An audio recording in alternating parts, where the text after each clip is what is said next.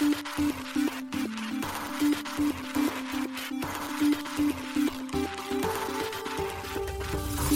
しい経済ニュース。この番組では現当社のメディア新しい経済が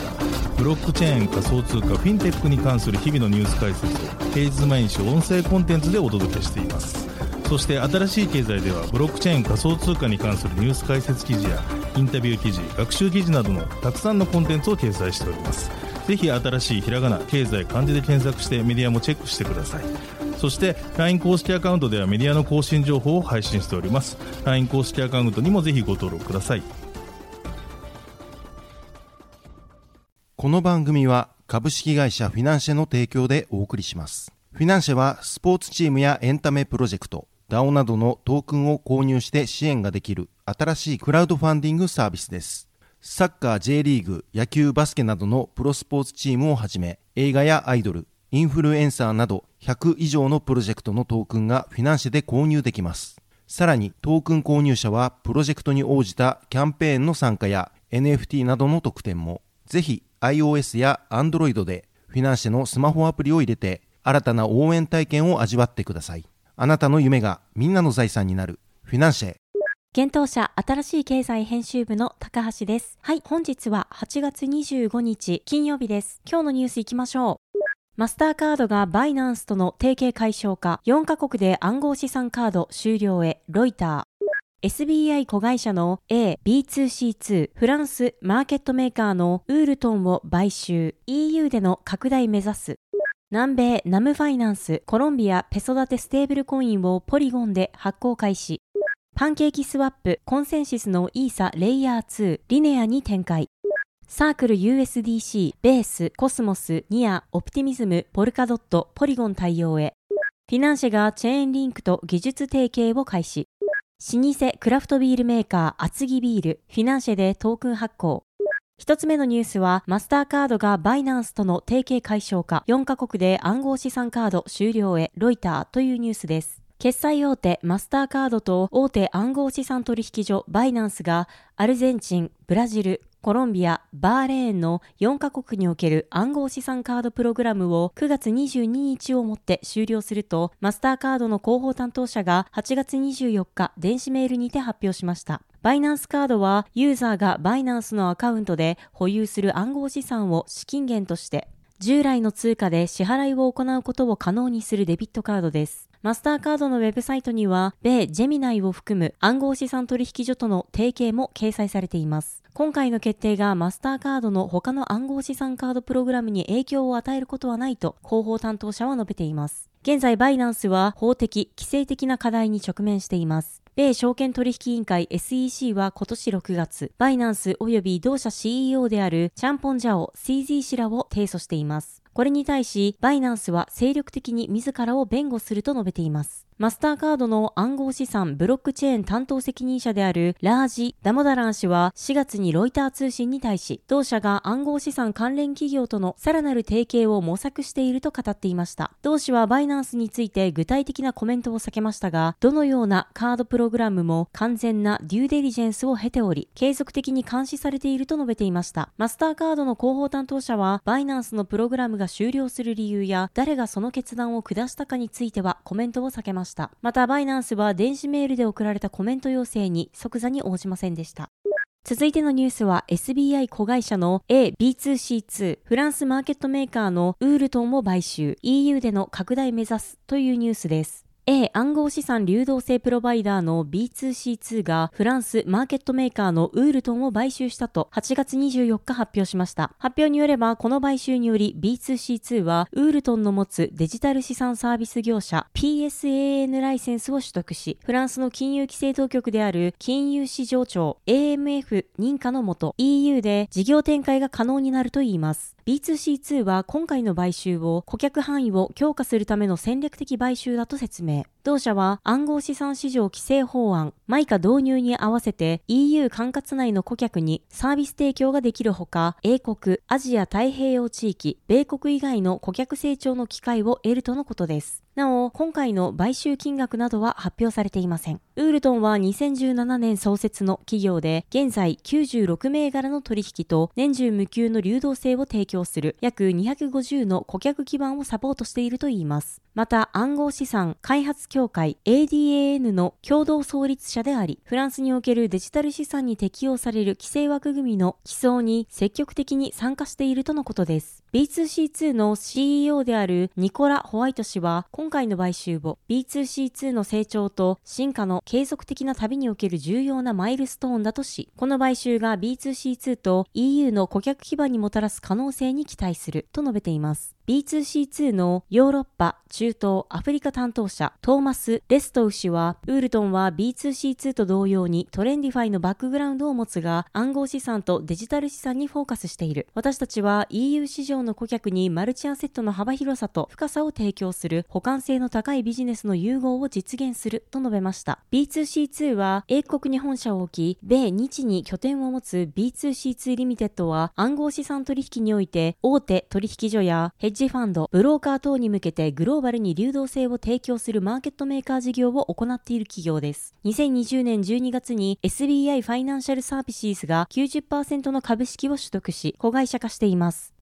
続いてのニュースは、南米、ナムファイナンス、コロンビア、ペソ建てステーブルコインをポリゴンで発行開始というニュースです。南米ステーブルコイン発行企業ナムファイナンスがコロンビアペソにペッグしたステーブルコイン N コロンビアペソをポリゴン上で発行開始したことを8月24日発表しました。発表によると N コロンビアペソは1対1の比率でコロンビアペソと交換できるため、為替リスクを伴わずに取引ができるとのこと。またユーザーが N コロンビアペソを活用することで、送金時の送受信が簡単かつ国境を越えた取引が可能になり、コロンビア地域の金融包摂につながるといいます。なお、企業としてはリアルタイム決済が可能になり、資金管理が効率的になると説明されています。また今回 N コロンビアペソがポリゴン上で発行された発表に合わせ N コロンビアペソを規制に準拠した金融商品として受け取れる利回り機能ナムイールドもリリースされているとのことです。ナムファイナンスは新興国の法定通貨にペッグしたステーブルコインを発行管理する2021年設立の企業です。同社ではコロンビアペソの他にアルゼンチンペソにペッグしたステーブルコイン N アルゼンチンペソとペルーソルにペッグしたステーブルコイン N ペルーソルも発行しています。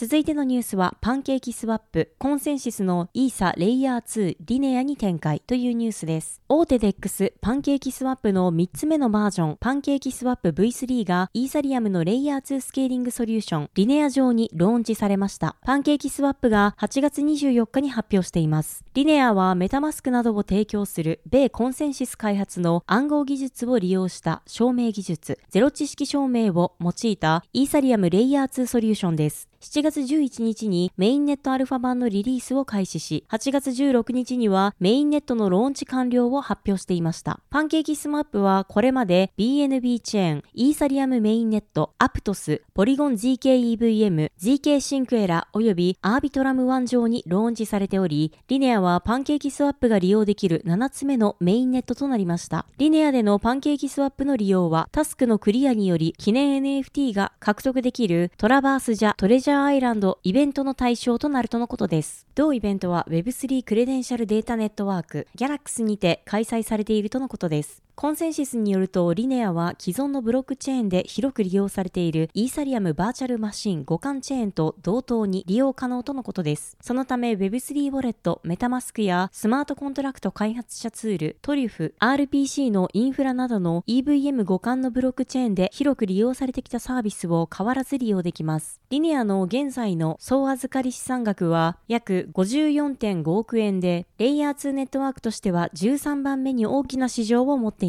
なお、クロスチェーンブリッジのディファイプロジェクト、スターゲートファイナンスも8月22日に同ブロックチェーンのサポートを開始しています。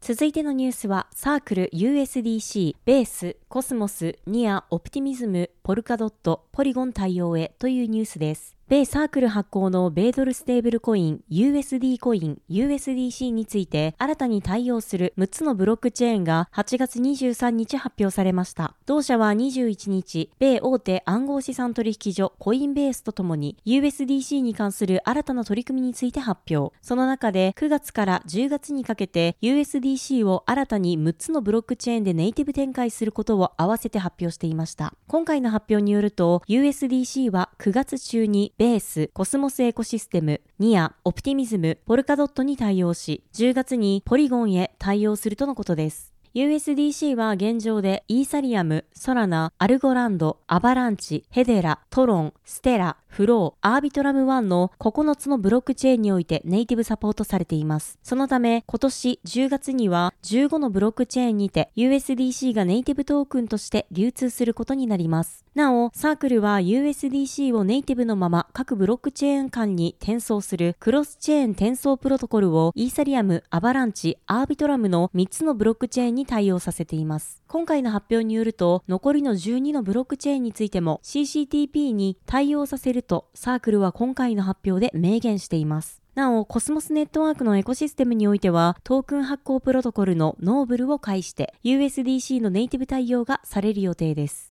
続いてのニュースは、フィナンシェがチェーンリンクと技術提携を開始というニュースです。トークン発行型クラウドファンディングサービスフィナンシェ運営のフィナンシェがブロックチェーンデータプロバイダーのチェーンリンクとの技術提携開始を8月25日発表しました。この提携によりフィナンシェ発行のフィナンシェトークンのステーキング機能にチェーンリンク VRF が導入されることになりました。チェーンリンク VRF はブロックチェーン上で検証が可能な乱数生成や改ざん防止が可能となるサービスです。リクエスト時にはまだ未知であるブロックデータとオラクルノードが事前に統合させた暗号キーを組み合わせ、乱数と暗号証明の両方が生成されるといいます。また、フィナンシェトークンステーキングのスマートコントラクトでは、有効な暗号証明を持っている場合にのみ、乱数の入力を受け付けるようになっており、暗号証明はチェーンリンク VRF プロセスが改ざんできない場合にのみ生成されるといいます。この仕組みにより、フィナンシェトークンステーキングにおいて、バリデーターが公正に選出されており、外部の何者かによって改ざんされないことが、オンチェーンで自動的かつ、検証可能な方法で保証されるとのことです。フィナンシェトークンステーキングは、フィナンシェで発行利用されているコミュニティトークンの透明性や価値を担保するために、定期的にブロックチェーン上に取引機能を記録する作業を行い、その報酬としてフィナンシェトークンが得られるサービスです。2023年7月13日より提供を開始し、わずか3日間でフィナンシェトークンのロック数は11億フィナンシェトークンを超えたといいます。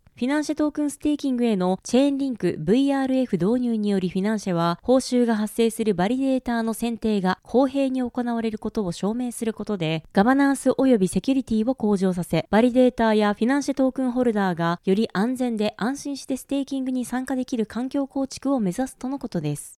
続いてのニュースは、老舗クラフトビールメーカー厚木ビールフィナンシェでトークン発行というニュースです。トークン発行型クラウドファンディングサービスフィナンシェが地ビールの製造販売を行う厚木ビール発足の地方創生×シグネチャービール開発プロジェクトランビック厚木の始動及びトークンの新規発行販売開始を8月25日発表しました。厚木ビールは神奈川県厚木市随一の老舗地ビールメーカーとして知られ同市内で醸造所を併設したスポーツバー厚木ランビックを運営する企業です。今回同社が立ち上げたランビック厚木はトークンを活用した関係人口創出とブランディングに挑むプロジェクトになるといいます。今回同プロジェクトはフィナンシェでプロジェクト限定シグネチャービールの企画開発から販売に至るプロセスの一気通貫を目指すとのことです。トークン販売によるクラウドファンディングで得た支援金は醸造所ツアーといった体験型イベント実施に向けた施設改修、オフィシャルサイト、制作を含むプロジェクト運営資金に利用されるとのことです。また、より本格的なランビックビールの製造に向けたオークダルの導入も検討中であるとのことです。なお、ランビックビールとは、ベルギーの一部地域でのみ生産されている伝統的なビールの生産スタイルです。醸造用に培養した酵母ではなく、野生酵母による自然発酵で作られるため、ラガーやエールにはない酸味が特徴だといいます。なお、ランビック厚木において開発するプロジェクト限定シグネチャービールは生産数量限定品となり、厚木スポーツバーランビックの来店者を対象に生ビール、量り売り、ボトルビールにて販売をするといいます。また、一定条件を満たすトークン保有者を対象にボトルビールを先着販売するとのことです。ちなみに、販売価格は原材料や熟成期間によって異なるため、詳細はコミュニティを通じてアナウンスされるとのことです。ランビック厚木の第1回トークン発行型クラウドファンディングは8月25日11時から10月10日19時までの期間にて行われる予定です。今回のファンディングでは支援金額に応じて獲得できるトークンをデジタルメンバー証と位置づけ、支援特典に加えてトークンの保有数量に応じた権利が付与されるとのことです。また、1万ポイント以上の支援コース購入者にはメンバーシップ NFT が発行されるとのことです。同 NFT 保有者は厚木ランビック来店特典としてシグネチャービールの無料試飲券やシグネチャービールの値引き価格提供、食事会計から10%オフが付与されます。。また、オンライン販売特典として、シグネチャービール販売ページへの先行アクセス券や、シグネチャービールの割引購入券、保有者限定キャンペーンページへのアクセス券が付与されるとのことです。なお、トークンの販売メニューは5000ポイントから50万ポイントで購入できる支援コースが8つあります。コースには、エントリーコース、初期メンバープラン、法人プラン、スポンサー枠プランが用意されています。なお、フィナンシェポイントは、フィナンシェプラットフォーム上でのみ使用できるポイントのことで、1ポイント1円で購入できます。また、フィナンシェ内で発行されているコミュニティトークンについては、金融商品取引法上の有価証券ではなく、資金決済法上の暗号資産でもないとのことです。はい、本日のニュースは以上となります。そして本日は新しいコンテンツが公開されております。特集 B ダッシュクリプト2023スプリングレポートより今回はブロックチェーンゲームの設け方を探るゲーム設計からトークノミクスまでのテーマのセッションの音声コンテンツを公開しております。こちら新しい経済のサイトに上がっている記事から音声を聞くこともできますし、今お聞きのプラットフォームにもアップされております。ぜひ合わせてお聞きください。はい。このように私たち新しい経済編集部では、ブロックチェーン暗号資産に関するニュースを平日毎日ラジオで配信しております。本日ご紹介したニュースは、新しい経済のサイトに上がっております。ぜひ、サイトの方も見に来てください。新しいひらがな、経済、漢字で検索して見に来ていただければと思います。それでは、本日もありがとうございました。